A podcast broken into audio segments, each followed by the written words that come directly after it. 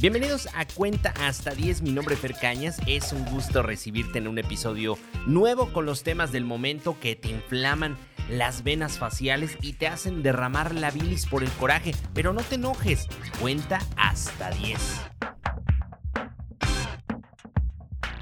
Es un honor estar con Obrador y seguir los pasos de la República Bolivariana de Venezuela. Ya en México aportamos mis universos al mundo, como Venezuela, y estamos degradados en categoría 2 por la Administración Federal de Aviación, como Venezuela. Bueno, también estamos en la misma categoría junto con Ghana, Malasia, Pakistán, Tailandia y Bangladesh.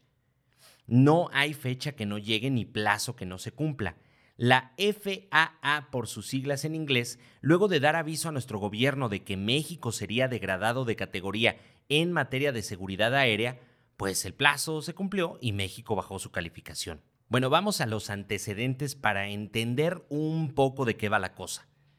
Existe una convención internacional sobre aeronáutica civil, la Convención de Chicago, en la que los estados firmantes se pusieron de acuerdo para poner orden a la aeronáutica civil.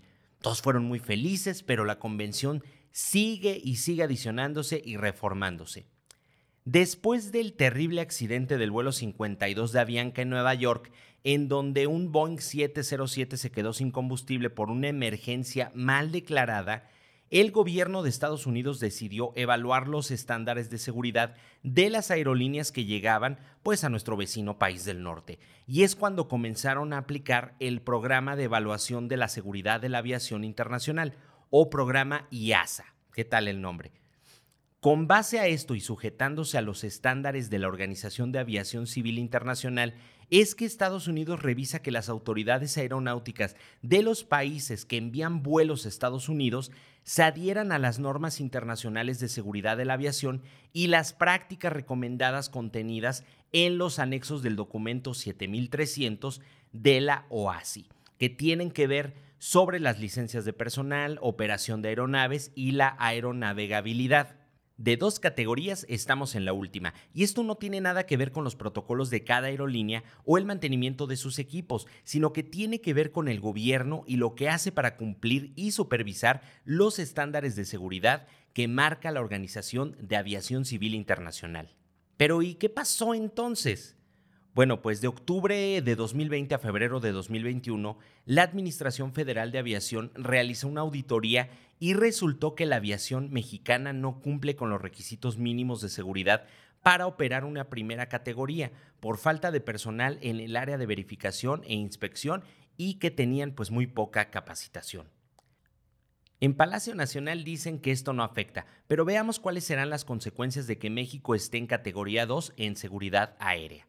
Primero, las aerolíneas mexicanas no podrán ampliar frecuencias ni iniciar nuevas rutas a Estados Unidos. Además, si tienes un vuelo en conexión a Estados Unidos, pues tendrás que comprar un nuevo vuelo o salir de las salas de última espera y volver a iniciar el proceso de documentación hacia tu nuevo vuelo. Otra consecuencia grave y seguro por lo que encontraron es la prohibición de vender vuelos en código compartido y que afectará casi 5.000 vuelos mensuales aproximadamente.